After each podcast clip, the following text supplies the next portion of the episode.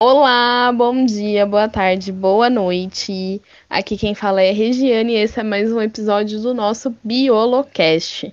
Aqui nessa noite comigo estão os meus companheiros de time, meus companheiros de crime, o Fefo. Fala um oizinho, Fefo. Hi, Lorena. Tudo bom, meu povo? Tem também o Gui. Oi, Gui. Oi, bicha. E aí, bicha? E aí, bicha? e também o nosso querido Lucas. E aí, gente, tá passada? E no episódio de hoje nós temos uma convidada especialíssima para compor essa discussão aqui com a gente, com os meus queridos colegas de programa. Nós temos a Isadora. A Isadora, assim como as quatro espiãs demais que vos falam, também é bióloga. E como a gente vai tratar sobre um assunto que envolve a questão alimentar, né, que seria a produção de alimentos, nós decidimos chamar a Isadora. A Isadora ela é vegana e ela vai trazer um outro ponto de vista na questão alimentar, na questão de alimentos para nossa discussão. Oi, Isa. Oi, gente, tudo bem? Tudo bom, Isa. Muito obrigada pela sua participação aqui nessa noite com essas pessoas maravilhosas, algumas nem tanto. Vamos deixar aí no ar quem não é nem tanto. E o episódio de hoje a gente vai falar sobre um tema que eu gosto bastante e a gente vai continuar nessa era nossa que é o meio ambiente. Hoje a gente vai falar um pouco sobre a agroecologia. Aí você me pergunta, nossa, Regiane, mas o que é agroecologia? A agroecologia ela nada mais é do que um conjunto de estudos, né, um conjunto de ciências e sabedoria popular para a produção de alimentos, para a produção agrícola. Diferentemente da, da atual do atual modelo agroeconômico que a gente utiliza, né, do agronegócio, que são as monoculturas, que são grandes plantações de um mesmo tipo de planta, né? Por exemplo, plantações de cana, plantações de soja. A agroecologia, ela vem como uma forma de cuidar do solo. Ela não é uma agricultura exploratória que ela vai retirar tudo do solo, ela não vai dar um tempo para esse solo se recuperar sozinho. A agroecologia, ela utiliza também plantas da própria região, dando esse respaldo, né? Pro, pro meio ambiente, né? É, tendo uma redução de, utiliza, de, de utilização de agrotóxico, agrotóxicos e tal. A agroecologia também, ela nada mais é do que você buscar a agricultura familiar, que seria dos pequenos agricultores, que utilizam a rotação de cultura e fazem agricultura de subsistência. É também um pouco de resgate da agricultura dos povos originários, que seriam os povos indígenas que habitavam aqui bem antes da gente. Aí, só reforçando, né, como todo mundo já sabe, o Brasil inteiro é terra indígena. Então, a agroecologia, ela se baseia muito nesses princípios. Ela não visa somente a exploração econômica, ela, vive um, ela visa um equilíbrio sustentável do meio ambiente. Diferente da exploratória. Então, diferente do que um produtor rural, um pequeno produtor rural faz na, na tipo, no, na, no seu sítio, aí na, na sua pequena chácara, a exploratória ela vai puxar tudo que o solo tem e depois para tentar balancear os níveis iniciais né, de solo, para tentar você conseguir a, a produção que você tem, né, manter aqueles parâmetros de produção, ele vai fazer o quê? Ele vai meter agrotóxico, ele vai meter químico no solo. Tudo para restaurar. E aí, tipo, a agroecologia vem como uma forma de você fazer essa restauração, mas sem usar os agrotóxicos. A gente sabe que os nossos queridos defensores né, dos agrotóxicos gostam de chamar eles de defensores agrícolas, mas eles não são defensores agrícolas, eles são tóxicos. E a agroecologia ela vem também como uma forma de você amenizar esses impactos, porque ele é como eu falei, né, era uma agricultura sustentável, então ele vai respeitar, por exemplo, florestas. Você consegue fazer uma produção agrícola respeitando o limite de floresta, usando tipo, o espaço da floresta. Então, diferente das monoculturas, isso é um dos diferenciais. Sem contar também que ela usa bastante espécies nativas, então, pensando na, na questão de desmatamento, você a, utilizar né, uma, uma via agroecológica, você consegue fazer a restauração de um local. Então, além de você fazer a manutenção, você faz a restauração do que a monocultura destruiu em algum momento, né? Isso, isso entra também na, no, nos compostos químicos que tem dentro do solo, Regis? Pergunta real, oficial. Sim, porque, por exemplo, como a gente sabe, aqui na, na região que a gente está, que pelo menos eu e o Lucas estamos aqui, que é a região de Bauru, é uma região de cana-de-açúcar, né? Então, muitas vezes, o solo daqui, ele não é o solo propício para uh, ah, o plantio da cana-de-açúcar. Então, o que, que você tem que fazer? Você tem que fazer um balançamento no solo, que é você aplicar, acho que é cálcio, uma coisa assim. Eu não lembro. Você tem, eu sei que você tem que fazer o balançamento do solo. Na agroecologia, você vai dar prioridade para plantas que são é, originárias daquela região ou que se adaptam melhor ao tipo de solo e o tipo, o tipo de clima que você tem. Então, assim, você não tem interferência de um químico para conseguir a, a mesmo tipo de produção que uma monocultura precisa. Pergunta, a gente pode falar, entrar na parte de agrotóxico também, né? Enquanto uhum. esse governo atual tem liberado também. A gente tem mais de 3 mil agrotóxicos liberados que são produzidos na maior parte do mundo, né? Todos os grãos que a gente produz em alta escala, eles são transgênicos, eles têm muito agrotóxicos envolvidos. A gente não tem controle do que, que a gente come e a gente acaba achando isso natural, né? Então, isso gera muita desigualdade é, social que causa um nutricídio. Isso é um, né, acontece também por causa da política. Maravilhoso. Uma vez eu estava lendo um artigo, dois artigos, inclusive. Um falando sobre o milho que a gente come, que o milho tem inúmeras variedades, não é o milho amarelinho, igual a gente conhece, que ele é um milho transgênico, tá certo falar que é um milho transgênico? Sim. Então, um milho transgênico. E eu também estava lendo que a fome no mundo, ela é política. Ela existe por causa da política. Porque assim, é claro que nós temos situações, é, lugares mais vulneráveis, mas só existe essa, essa fome por causa de política. É isso mesmo. Exatamente. Aqui a gente pode citar o. Não vamos citar o nome do filho da puta do ministro, que disse né, que se a classe média parasse com desperdício alimentar, os pobres teriam que comer. Ai, gente, ou vontade de enfiar uma bazuca no rabo dessa pessoa que falou isso. Né? Porque realmente é, é um, a fome, essa pobreza, essa, entre aspas, falta de recurso é político. Porque a gente tem esses alimentos, porém eles são mal distribuídos. Assim como a renda financeira, né? Mas enfim. É, entrando nessa questão de, de que você falou aí de, de alimentos, o Brasil é um dos maiores exportadores de grãos do mundo. E agora a gente está vivendo uma fase onde a gente está voltando para índices de extrema pobreza, que a gente tinha saído, né, antes do desse governo atual, quando a gente era o antigo governo, saudades do meu ex, que a gente tinha saído de alguns índices de extrema pobreza e com a pandemia a gente está voltando. E a conta não fecha, né? E você vê que o tipo de monocultura, né, essa agricultura exploratória, ela não é para beneficiar a população em geral.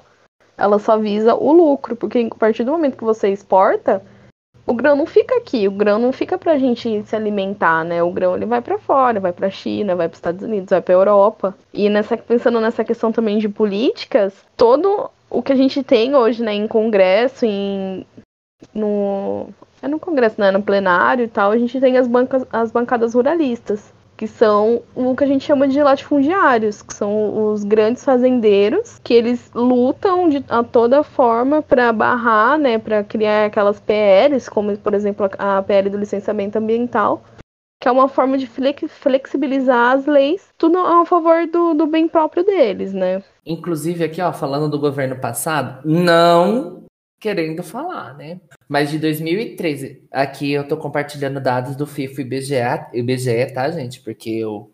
Tá passada? Tá passada? O FIFO e IBGE fazendo escola. Só. Ó, no início de 2003 até 2014, não sei, mas se você fizer as contas, que governo que dá? Hum, passada, né? No início de 2003, 44 milhões de pessoas viviam com menos de um dólar ao dia. Até 2014, isso foi melhorado em 2.369 municípios e o Brasil passou a sair da linha da fome em 2004. Então, de 2003 a 2004, um político, talvez seja Lula, não sei. é o Lula, né, gente? Que saudade desse homem, cara. Então, de 2003 a 2004, ele conseguiu em um ano acabar com a fome no Brasil, entendeu? Estamos falando de linha de miséria, menos de um dólar por dia, tá? Dados aí, FFBGE. E por falar em números, só caiu com uma luva que eu, um exercício que eu faço com os alunos, principalmente da última propaganda para quem assiste televisão. Ah, porque a nossa região, com a citrocultura, somos os maiores produtores, porque de três a cada cinco copos de suco de laranja na mesa é brasileiro. Tá, quem toma suco de laranja no café da manhã todos os dias? Ou toma no almoço todos os dias um copo de suco de laranja? Eu faço esse exercício com meus alunos, eles ficam assim, não, professor, eu não tomo. É, eu também não. É, eu também não. Aí eu viro e falo, então cadê esses três copos a cada cinco? Aí dá tela azul neles, né? A gente fica, então. Agora vocês entenderam que o agronegócio, a agricultura, eles não servem pra gente, eles estão servindo para fora. E a, e a, população aqui tá faltando. E jura, né? Faz aquelas coisas assim, o agro é pop, o agro é ah, é isso. Ai, agro é pop é meu cuzão. Que ódio. Eu acho que né, a gente começa a perceber cada vez mais né, que o que falta não é comida, né? Nós temos mais de 40 mil espécies de plantas comestíveis que são capazes de serem produzidas aqui no Brasil. Em 100 hectares o agronegócio ele sempre se concentra em monocultura, né? Então, acho que isso acaba acontecendo o tempo inteiro. Sim, e existem alguns dados que falam que a, esse tipo de, de agroecologia, né, esse tipo de agricultura, ela é capaz de, de ser de 10 até tipo 20, 30% hum, é, mais produtora, tipo, dar mais produto do que a monocultura convencional. Aí você pensa, mas por que, que ela não é adotada? Porque a gente está fadado a um sistema chamado né, de tradicional e as pessoas. A mesma coisa que funciona tipo, em várias esferas da sociedade, né? As pessoas cresceram na, naquele momento, né, naquele estilo, e não querem se abrir para o novo, né? Porque eles acham que é muito mais fácil você meter agrotóxico, você criar um monte de, de transgênicos, né? Como o Gui falou, do que você parar e, do, e você pesquisar o como era o solo antigamente, né? Naquela região. Porque a agroecologia é isso, tipo, é a mistura da, da agricultura, né, do, da lida com a terra, que a gente chama no interior, com a, as práticas científicas, né, os estudos científicos. Então é uma mistura dos dois. Por isso que é um tipo de agricultura que ela é muito importante, que ela daria muito certo se a gente tivesse todos os incentivos é, governamentais, né? Se a gente tivesse incentivo financeiro, se a gente tivesse o trabalho, de, por exemplo, de educação ambiental, né? Amiga, e eu acho que cai muito também na parte do conhecimento, né? Porque que nem uh, no meu último aniversário, que inclusive dia 6 de abril, quem quiser mandar recebidos, eu recebo o ano inteiro. Dia 6 de janeiro, fevereiro, março, abril, maio, junho, julho, agosto, pode mandar, eu recebo, tá? Dia 6 de abril do meu aniversário, Isadora chegou com uma plantinha e falou assim: Olha, amigo, toma aqui essa plantinha. Ela serve para reposição de proteína tal. É uma alimentação maravilhosa. E eu não sei o nome dessa planta. Eu não sei. Ela, essa planta chama Ora Pronobis. Ora Pronobis. É isso mesmo? Ok. Mas enfim, Isadora me chegou com essa planta maravilhosa, que é gostosa, que ela é comestível, ela é brasileira entendeu? E a gente não tinha esse, esse conhecimento, sabe? Eu acho muito importante. Tem um livro de plantas não comestíveis brasileiras que é maravilhoso e que poderia chegar também, entendeu? Em todo mundo, não só em pessoas que estão na linha da miséria, mas assim, a gente consegue cultivar com agroecologia, sabe? Mas não chega, né? Porque o que, que chega para a população? Isso falando a nível de ensino médio de uma escola pública faz um mês que eu tô dando aula lá e parece que só fala de energia, o primeiro ano do ensino médio isso, e fala, não, porque o bioetanol tem os benefícios, porque ele é maravilhoso, porque a plantação da cana-de-açúcar vai capturar o gás carbônico que é liberado na queima do etanol. Aí você fica assim, porra, mas desde novo eles não dão abertura para outros ensinos, que é justamente o que ele falou. A gente só vai conhecer essas plantas, as punks, né, que são as plantas alimentares não convencionais, só vai conhecer se você tiver um amigo que conhece e te indica, né, o caso da Ida com o Gui, ou se você assiste programa de culinária que eventualmente vai mostrar sobre. Né? Antes de começar, a gente estava falando saudades da Paola. Aquilo só apareceu no programa porque ela levou aquela prova ao programa. E mesmo assim, não é todo mundo que tem esse acesso, né? Se todo mundo conhecesse essas fontes alternativas, essas outras fontes de alimento, a gente volta naquele assunto. O problema não é que falta comida. O problema é que a comida está mal distribuída.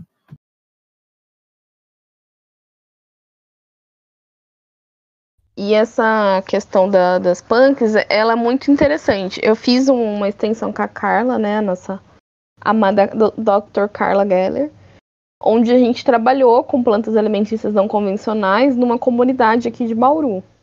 É uma comunidade que até ela comentou num, num outro episódio, que atrás tem um super hiper condomínio gente rica que eles jogam, tipo, o esgoto deles dentro da comunidade. E essa questão da punk, ela é uma questão também familiar, digamos assim, porque na minha cidade, muitas coisas que a gente chamam de punk, né, que tem nesse livro que o Gui citou, a gente come. Por exemplo, tem a, o, o pé de, de abóbora, pro, provavelmente tem muita gente que escuta o podcast que nunca viu um pé de abóbora, né? Antes dele dar abóbora, ele dá uma flor. Aquela flor, ela tem um nome que agora eu não lembro, e ela é uma punk, ela é, ela é comestível. Então a planta quase toda ela é comestível, não só a abóbora, né? Não só o fruto. E isso vem muito também de dessa questão familiar, né? Tipo, uma pessoa passa para outra, ah, aquela planta ali a gente sempre comeu. Aí você vê o que é uma punk, só que ela tem um nome chique agora hoje em dia. Então eu acho é, é isso que o Fê falou, né, gente? É divulgar esse tipo de, de informação, né? Mostrar para a população que a gente não fica só restrito ao que passa na televisão falando que o agro é pop, porque não é. O, o agro é destruição, é agrotóxico, é, é, gasta, é gasto de água. Aí tudo de ruim, gente. O agro não é pop, eu odeio. Exatamente. Se você é professor de biologia, de ciência e está ouvindo isso, tenha em mente que quando chegar esse momento do ensino, você não tira da cabeça que você tem que ensinar, ah, porque eu vamos fazer sim uma monocultura cultura de cana. Não, planta laranja que é bom. É nessa hora que você chega na sala e fala assim: tá tudo a puta que pariu de merda de ruim. Vamos mudar isso, gente. Aí os alunos ficam, mas por que tá ruim? Aí você vai explicando, explicando e fala: realmente, né, professor? Então a tua função, caro formador de cidadão, é colocar essa crítica na cabeça do aluno. Fazer ele pensar, não seguir uma máquina que é essa merda de ensino. O Dodói tem. Eu chamo. Gente, quem não conhece, eu conheço Isadora desde os meus 13 anos. Eu não consigo olhar pra cara dela e falar assim: Oi, Isadora. Parece que eu vou bater na cara dela logo em seguida. Eu só consigo chamar ela de Dodói. Vocês, vocês acostumem, vocês chamem ela de Dodói. E aí, é isso. O, depois desse leve surto, Dodói, como que você acha que, por exemplo, o, o veganismo pode ajudar nessa parte de agroecologia? Ou como ele pode ajudar é, como que ele pode ajudar a gente a tirar dessa coisa horrorosa que é o latifundiário? É, eu acho que né, existem várias partes, assim. Acho que muita gente tenta associar o veganismo à questão do consumo, né? Então, veganismo é não comer carne, não comer derivados, né? Como se, se fosse apenas um estilo de vida. Só que essa é uma definição muito simplista, né? O veganismo ele é um posicionamento político, moral e ético, né? O contrário do veganismo não é comer carne, né, ser onívoro. O contrário do veganismo é o especismo. Então, né, dentro da luta vegana, né, a luta vegana ela engloba outras lutas, né? É uma luta, é uma luta por animais de outras espécies, mas também por animais humanos. Então, é também uma luta por soberania alimentar, né, por a, alimentos acessíveis a todo, toda a população. É uma, uma causa que apoia o movimento do MST, então acho que Entram todas essas questões também dentro do movimento. E pensando né, na, nessa questão que a Dodói falou, né, da soberania alimentar, diferente né, da, do que a gente já falou aqui, da, das monoculturas, que, que a gente dá muita prioridade para alimentos transgênicos, para uso de agrotóxico. Se você for fazer uma reflexão, se você for no mercado, os, qualquer alimento que ele é transgênico, ou ele tem produtos transgênicos na, na sua formulação, Aqui no Brasil eles são obrigados a ter um, quadradinho, um quadradinho ótimo, né? Ótimo de forma. Um triângulo amarelo com um Tzinho dentro. Então todo alimento que você for no mercado e você observar que tiver aquilo é um alimento transgênico. Ou seja, ele foi modificado geneticamente para conseguir ou aumentar né, a, a, produção, ou ele atingir a sua maturidade mais rápida, ou ele ser resistente a pragas. Então ele não é um alimento natural. Aí eu tava pensando, né, sobre isso uma vez que até os a ração do gato, gente, a ração da minha gata. Você não acha, tipo, na prateleira uma ração de preço acessível que não seja transgênica. Daí eu fiquei horrorizada, gente. Até o, os nossos pets, eles comem alimentos transgênicos. E a agroecologia, ela é uma alimentação que é uma produção né, orgânica, ou seja, então ela não tem alimento, ela não tem modificação genética, ela não tem uso de agrotóxico. E diferente do que, gente, do que as grandes pessoas, as grandes pessoas é ótimo, né? Que os grandes agricultores falam que seria uma coisa muito difícil, né, de você se adaptar, uma coisa difícil de você é, produzir. Não, gente, a agroecologia, a agricultura orgânica, ela é uma coisa fácil, ela é muito mais barata e ela é muito mais acessível do que uma monocultura. Porque basicamente também, né, amiga, a, a parte da monocultura, é, é ela tem toda a parte de dinheiro, gastos, é, agrotóxicos, como bem a Dodai já falou, de mais de 3 mil agrotóxicos que a gente tem, que em outros países não aceitam. A, a agroecologia é literalmente você pegar uma sementinha, botar na terra com muito estudo e tudo mais. Mas assim, sabe, é muito mais simples, né? Sim, tem pessoas que dizem que seria uma coisa muito mais complicada porque eles falam da questão de praga. Ai, mas como que eu vou fazer com a praga tal? O que, que eu vou fazer que eu não sei o que? Ai, vou fazer o quê? Vou passar um veneno aqui. E é um pensamento simplista, né? Você, ai, vou só tacar um veneno aqui que morre. Não, gente, vai morrer o veneno e vai morrer a pessoa que vai comer a planta. Vai morrer o animal, vai morrer o solo, não vai morrer só a praga. Pois é, então... é, que Perdão. Não, pode falar. Não, é que eu falo que as pessoas reclamam, reclamam, ah, o que eu posso fazer, o que eu posso fazer? Sabe o que você pode fazer, meu querido? Pois você então incentive as universidades públicas, porque elas fazem uma coisa que eu não sei se vocês sabem que elas fazem, que chama pesquisa. E uma das pesquisas que elas fazem, olha, está passado, chama controle biológico. O que, que é o controle biológico? é o uso de organismos naturais, né, ou seja, outros seres vivos, para combater essas pragas agrícolas. Você está passado, querido? Como sabia? era para ser, né, amiga?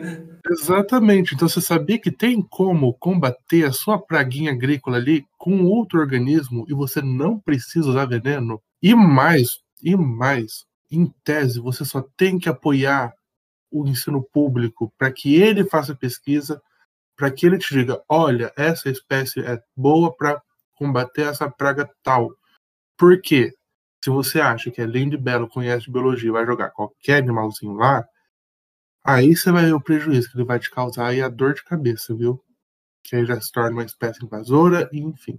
Não vamos nem entrar nesse detalhe que o surto é outro. Então incentiva, viu? E se você está falando, ah, mas aonde que vai ter isso? Eu falo, a gente não precisa ir longe. Não sei se vocês conhecem o Nesp de Rio Preto. Nós temos um professor que ele trabalha com isso, que ele tem uma, uma das linhas de pesquisa dele é justamente ácaros que podem vir a servir de controle biológico. Só falta o quê? Incentivar para que ele continue pesquisando ainda mais né, e essa pesquisa ir para fora. Porque assim você vai economizar não vai gastar com 300 mil agrotóxicos, vai estar produzindo seu alimento ali orgânico e saudável. É, eu acabei de puxar aqui alguns estudos. Tem, olha isso, gente. Tem é, lagartixa que come mosca, que é o normal, na verdade, mas lagartixas que comem a mosca que da mosca do tomate, tá falando aqui. Agora, se essa é uma mosca generalista que come outras frutas, aí a gente tem que conversar com ela, tá? Tem também um besouro que come a mosca do chifre, que é uma das principais pragas também de latifundiários, sabe? Tem um monte de coisa. E assim, não tá em, em lugares inacessíveis, tá na Embrapa, tá no site da Embrapa, chamado Controles Biológicos, um negócio enorme, tá? É, é isso que também é, é babado para falar. Nossa, gente, sim, eu, eu, acho o site da Embrapa fantástico, eu acho ele perfeito. Eles têm muitos estudos, assim, nessa porque a Embrapa é focado na gestão da agricultura, né? Então eles têm estudos muito interessantes, principalmente nessa questão de, de agroecologia, porque é tudo para a gente tentar maximizar, né? O, o que sempre foi o, o, a força motriz né, desse país, economicamente falando, que é agricultura, que é pecuária, tudo, enfim. E acho que é uma, é uma forma de você tentar mudar essa visão. Aí, eu sou muito de fazer teoria na minha cabeça, né? Porque eu sou louca não tenho tempo disponível, mas eu. Perturbada. Aí você pensa assim, ai, mas para você conseguir fazer essa mudança, né, de estilo de agricultura da, da monocultura, por exemplo, uma agricultura assim orgânica, familiar, você tem que fazer estímulo em pesquisas de universidades, porque a agroecologia, como eu falei, é isso, né? Você unia o campo com a tecnologia. A gente não tem esse tipo de estímulo no Brasil. Então, Será que é por isso? Será que tem alguma coisa a ver? Por isso que a gente não consegue adotar medidas sustentáveis, medidas que fazem bem para a saúde da população, porque o país não quer, porque o governo não quer. Então eu sou assim, eu sou bem louca, eu gosto de fazer esses links assim. Amiga, mas não tá, tanta, não tá tão louca assim, não. É um conjunto de fatores, né? Não é só um fator isolado que determina se esse tipo de prática ele vai começar a ser aplicado em larga escala ou não. Né? Depende de pesquisa, depende de incentivo, depende da população é, abraçar a causa, mas lá no topo, lá em cima, sempre tem a questão política, né, de, de mostrar que isso existe, de mostrar que existem essas possibilidades, antes de mais nada, né, e mostrar um caminho diferente do modelo atual que nós já utilizamos, né, porque é muito difícil você conseguir é, desconstruir um modelo que é amplamente aplicado no país inteiro e no mundo inteiro, que é o do o agronegócio né, das monoculturas. Então, você conseguir é, tirar isso e sem mexer no bolso das pessoas, né, dos grandes produtores, é complicado. Né? Então, eu acho que é um processo aí bem lento é um processo que ele começa nos pequenos produtores, não é um processo que ele começa nos grandes produtores. A gente percebe que os pequenos produtores, eles têm uma, uma acho que uma cabeça mais fácil, né, de você conseguir trabalhar. Então, uh, sempre eu vejo no Globo Repórter é, passando esses, essas hortas comunitárias, enfim, essas esses, esses pequenos produtores que começaram a utilizar esse tipo de prática, assim, agrotóxico, né, preservando o meio ambiente de maneira sustentável. Então, pequenos produtores que têm esse gás aí para aplicar. Eu acho que no, os grandes ainda é um, é um caminho árduo a seguir, mas a gente não pode perder a esperança, né? Eu acho, né, dentro desse tópico, né, até falei aqui, e o presidente atual, né, até comentou e colocou como se a questão ambiental, né, esse problema essa conscientização fosse voltada, né, para uma preocupação ser só de vegano quem se alimenta só de vegetais, né. Eu, eu acho que muita gente acredita isso, né, tipo, ah, eu como carne, então não tenho que me preocupar que tem agrotóxico no vegetal. E isso é absurdo, né, porque a gente sabe que isso gera todo um problema de contaminação de solo, de águas, sem contar que a maior parte da soja, por exemplo, que a gente produz, ela vira ração. E quem come essa ração, quem se alimenta dessa ração feita de soja transgênica, cheia de agrotóxico, é, é o boizinho que está ali, né, virando carne para a pessoa, né? Então, esses agrotóxicos, né, e tudo mais, eles vão se bioacumulando na carne desse animal. Então, não tem como a gente não colocar em questão, né, como é importante esse debate também. É isso. Eu acho e... que o acesso né, o acesso ao alimento, como a gente vem falando, né, desde o começo, vocês estavam falando desde o começo. O acesso ao alimento, ele é o, a chave de tudo, né? Se você tem acesso, né, de uma, de uma maneira uniforme, tudo seria perfeito, só que não acontece dessa forma, né? E é difícil, é, que nem ele, esse, essas falas que esses políticos têm, né? e que ignoram que né, esses problemas ambientais, esses problemas, os problemas do agronegócio, enfim, essas questões de, de alimentos transgênicos, alimentos de agrotóxico, é porque para as pessoas, para a população que isso chega, né, muitas vezes ela não tem a opção de, né, de escolher a, o alimento que ela vai comer. Então, para esse político, foda-se, porque o pobre ele não vai ter como escolher o que ele vai comer porque ele não tem essa opção, muitas vezes. Ele tem o que está ali disponível para ele. Às vezes o alimento mais barato é o pior para ele na situação, mas ele vai fazer o quê se ele só tem aquilo? Né? Então é bem difícil. É aquela velha história que a Carla falou e que ela vem falando, né? É o que é certo e o que dá para fazer, né? Aqui no caso é o que é o que dá para comer, infelizmente, né? A pessoa não, como o Lucas disse, não vai escolher muitas vezes, né? Ela vai comer o que dá porque para matar fome. Sim, exatamente. Con os conceitos, né, que a gente vem trazendo aqui são lindos, são muito bonitos, né? Mas a gente sempre tem que olhar de uma maneira que enxergue a realidade e veja realmente se isso pode ser aplicado ou não. Na, na, na situação atual, na conjuntura atual que nós estamos, é meio difícil de ser aplicado, porque a gente não tem o pilar de sustentação principal, que é a política.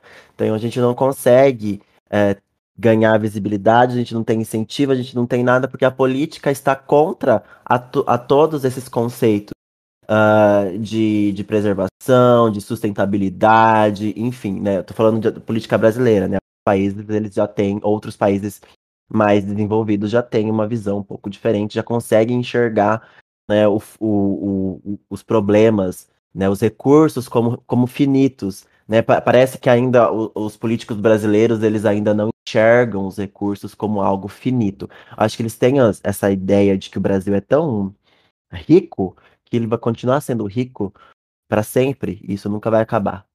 Né? Então eles não pensam muito no futuro, eles pensam neles mesmos, no, no, no bolso deles e na, no conforto deles, da vida deles. Eles não pensam em gerações futuras, eles não pensam nas pessoas que não, que, cujo alimento de boa qualidade não chega. Né? Na mesa deles podem estar comendo lá tudo orgânico, tudo bonitinho, certinho, lindo, maravilhoso.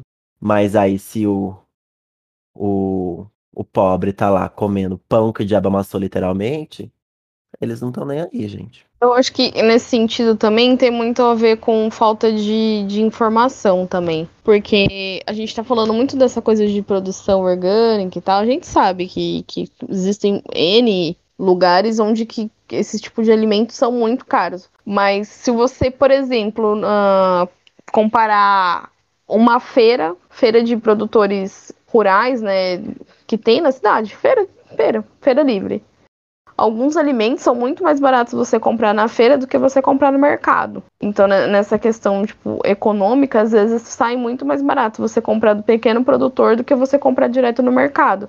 Só que existem muitas pessoas que não sabem disso, né? Que não, que não tem condição de chegar até esse, essa feira, de chegar até esse pequeno produtor, não sabe que existe isso. Então, acho que também falta um pouco de comunicação, né? Falta um pouco de divulgação nesse sentido. Aí que tá, é aí que eu tava falando. O pequeno produtor é ele que detém o caminho para esse tipo de prática. É ele que, que tá, é, é ele que tá fazendo isso.